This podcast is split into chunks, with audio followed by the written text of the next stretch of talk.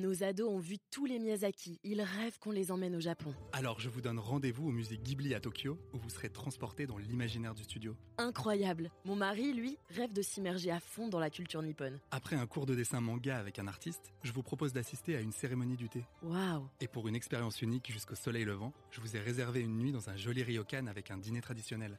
Je nous y vois déjà. Avec Marco Vasco, ne rêvez plus, vivez votre voyage l'esprit libre. Au rendez-vous sur marcovasco.fr pour imaginer votre prochain voyage sur mesure.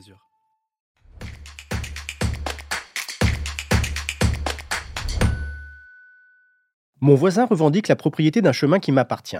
Il dit qu'il en est devenu propriétaire parce qu'il l'utilise depuis plus de 10 ans. Est-ce vrai? Vous écoutez un podcast imaginé par Le Particulier, le média de référence pour mieux connaître vos droits au quotidien. Aujourd'hui, nous répondons à la question de Lola qui a des problèmes avec son voisin direct. Celui-ci réclame des droits sur son chemin, estimant en être devenu le véritable propriétaire après 10 ans d'utilisation. Eh bien, c'est ce que l'on va voir. Alors, à vos droits Prêt Partez Bonjour Lola.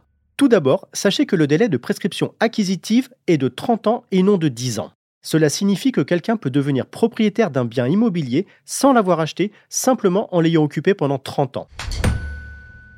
En réalité, c'est un peu plus compliqué que ça.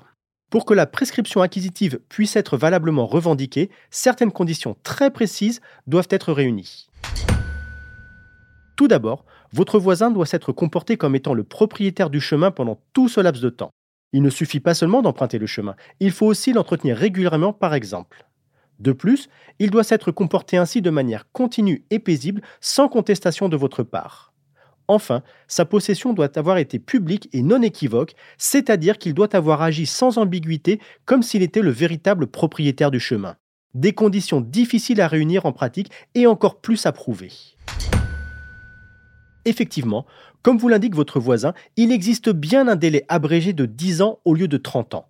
Mais il s'applique seulement lorsque la personne qui revendique le bien immobilier l'a acquis de bonne foi, croyant l'acheter à son véritable propriétaire, ce qui ne semble pas être votre cas.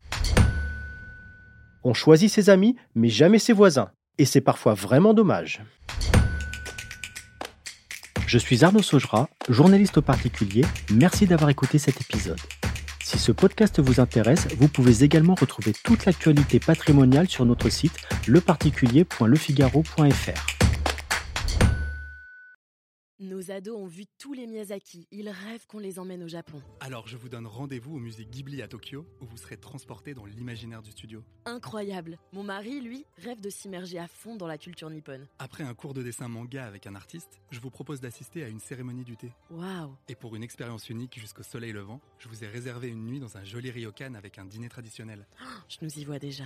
Avec Marco Vasco, ne rêvez plus, vivez votre voyage l'esprit libre. Au rendez-vous sur marcovasco.fr pour imaginer votre prochain voyage sur mesure.